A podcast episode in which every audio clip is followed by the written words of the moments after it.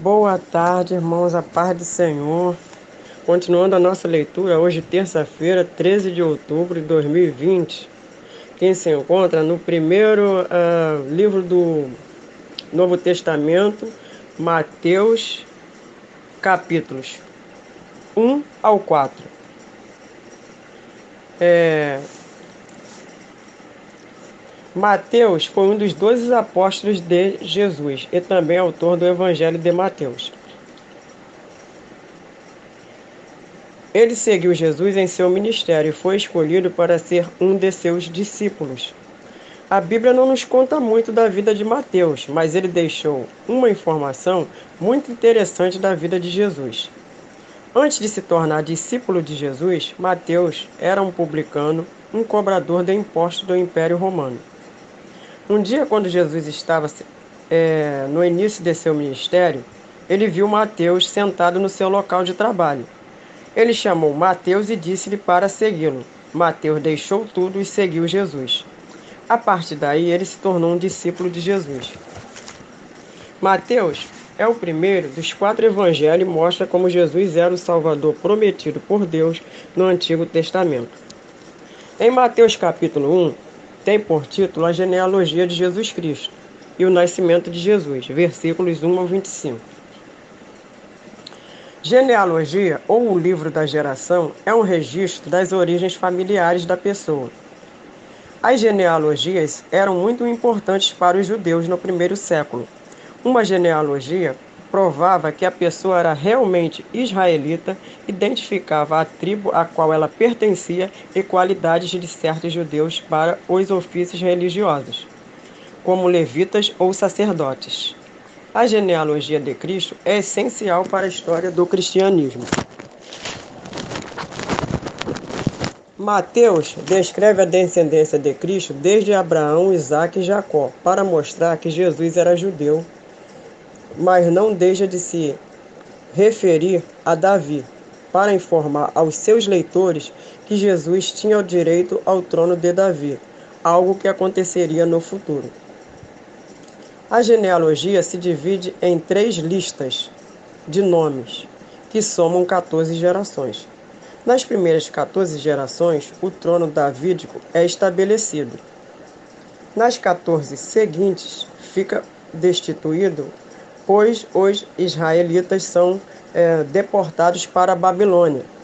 Nas últimas 14 gerações, o trono é confirmado com a vinda do Messias, descendente de Davi. Mais adiante, a promessa da aliança é confirmada em cada uma dessas três gerações. Primeiro, na Abraâmica, versículos 3 ao 6. Segundo, na Davídica, versículos 7 ao 11. E terceiro, na Nova Aliança, versículos 12 ao 16. Na cultura judaica, uma aliança verbal era feita um ano antes da consumação do casamento e tinha o mesmo valor de um documento escrito. Foi nesse período de um ano que Maria estava desposada com José que ela achou-se ter concebido do Espírito Santo. É deixado bem claro nas Escrituras que Maria era uma virgem. Maria passou os três primeiros meses de sua gravidez na Judéia com sua prima Isabel. Esta sabia que a gravidez de Maria era algo miraculoso, pois depois Maria voltou para Nazaré.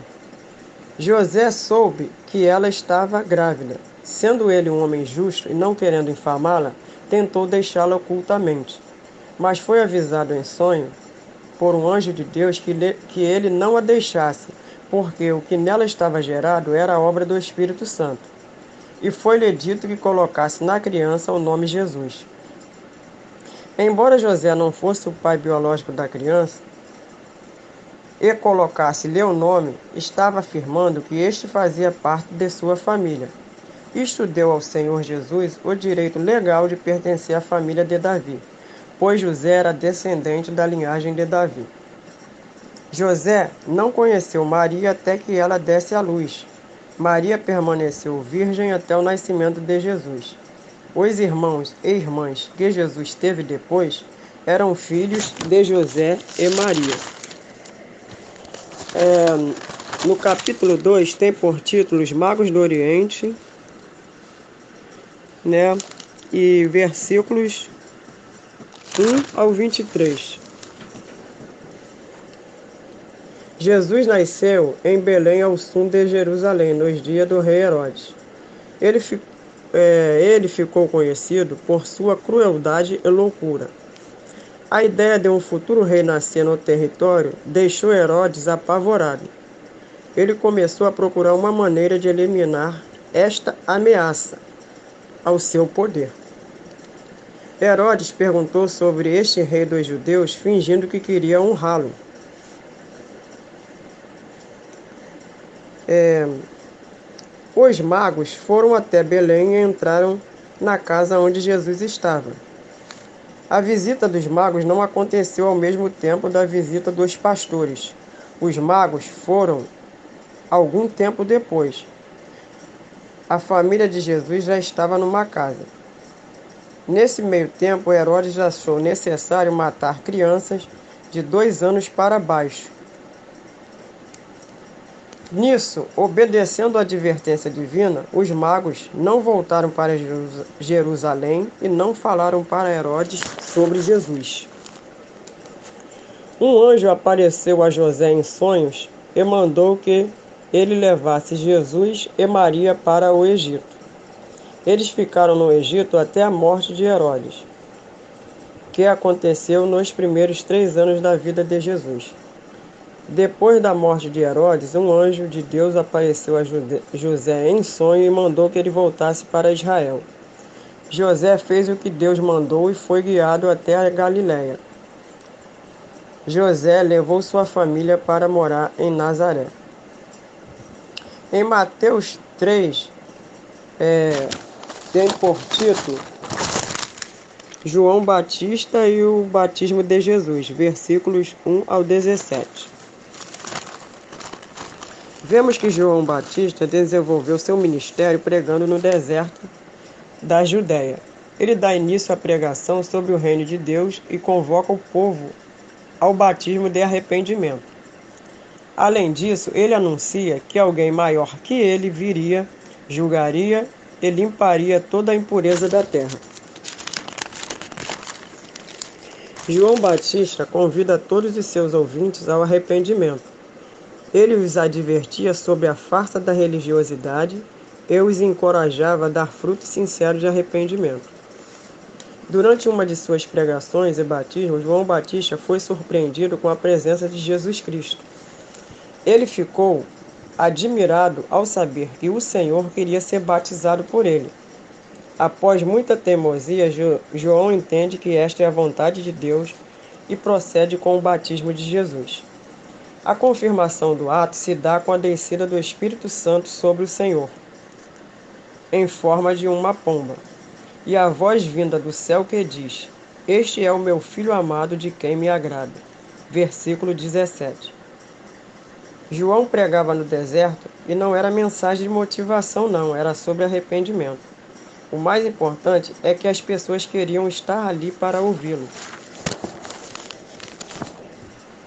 Elas saíam do conforto das cidades para ouvir aquele discurso severo no deserto. O grande segredo de João estava em fazer a vontade de Deus, anunciar a verdade e conduzir as pessoas ao arrependimento. Muitas pessoas acham que Deus está desesperado para lotar o céu, que Ele vai aceitar pessoas de todo tipo, fazendo qualquer tipo de coisa, ou seja, elas acham que para entrar no céu não há separação. Pecado, prostituição, adultério, tudo vale. Levanta a mão já está salvo. Não funciona assim. É preciso fruto que nos mostrem o nosso arrependimento.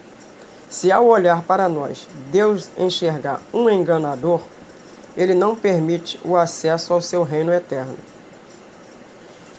Os que vinham e eram batizados aceitavam a mensagem de João. Os fariseus eram membros de um destacado partido religioso, proclamavam-se guardiões da lei mosaica e apoiavam as tradições dos antepassados. Jesus os chamou de hipócritas. Os saduceus eram um partido nacionalistas religiosos que negavam a existência da vida futura. Eram politicamente poderosos, incluindo entre eles a nobreza sacerdotal. João compreendeu que a vida deles não passava de exibição, não havendo uma mudança espiritual, e comparou-as a víboras que fugiam do fogo do capim seco. Ter Abraão por seu pai nacional não os garantia contra o juízo de Deus. Deus não era obrigado a cumprir suas promessas com eles individualmente. Em Mateus 4, é, tem por título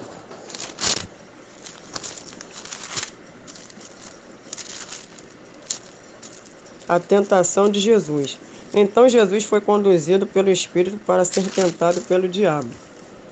E tendo jejuado quarenta dias, teve fome. E chegando-se a ele o tentador, disse: Se tu és o filho de Deus, mandas que essas pedras se tornem pão. Jesus respondendo disse: Está escrito: Não só de pão viverá o homem, mas de toda palavra que sai da boca de Deus. Então o diabo transportou a cidade santa e colocou sobre o monte mais, é, o andar mais alto do templo, e disse: Se tu és filho de Deus, lança-te daqui abaixo, porque está escrito que a seus anjos dará ordem a teu respeito, e eles tomar-te-ão nas mãos para que não tropeces em nenhuma pedra. Disse-lhe Jesus: Também está escrito: Não tentarás o Senhor teu Deus. O inimigo, não satisfeito, transportou a um monte muito alto e mostrou a Jesus todos os reinos do mundo e a glória deles. E, di e disse: Tudo isto te darei se prostrado me adorares. Jesus disse: Vai-te, Satanás, porque está escrito: Ao Senhor teu Deus adorarás e só a ele servirás. Então o diabo o deixou. E vieram os anjos e serviram a Jesus. É, Jesus venceu Satanás no deserto e em todas as situações em que o confrontar, em que o confrontou durante seu ministério terreno.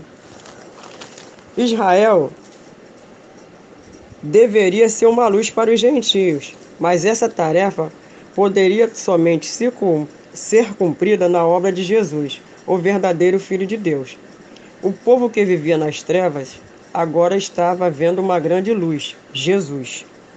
Ele começou a pregar sua mensagem: arrependam-se, porque o reino de Deus está próximo. O reino dos céus está próximo.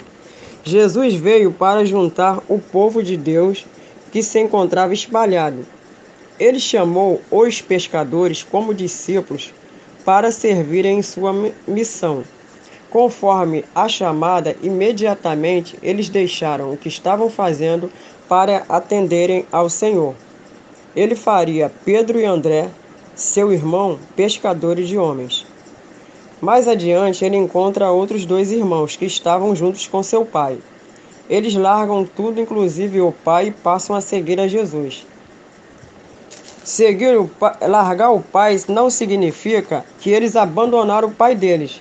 Eles deixaram o pai por um momento para é, fazer a missão que Jesus estava ordenando a eles. E Jesus ia por toda a Galiléia, ensinando, pregando, curando todas as enfermidades e doenças. Sua cura, assim como seu ensino e pregação, era um sinal de que o seu reino havia realmente chegado. O que Jesus estava fazendo começou a chamar a atenção de, todas, de todos e as notícias começaram a se espalhar por toda a Síria. O, to, o povo tocado por Deus começou a levar até Jesus todos os que estavam padecendo vários males e tormentos, endemoniados, paralíticos, e ele os curou.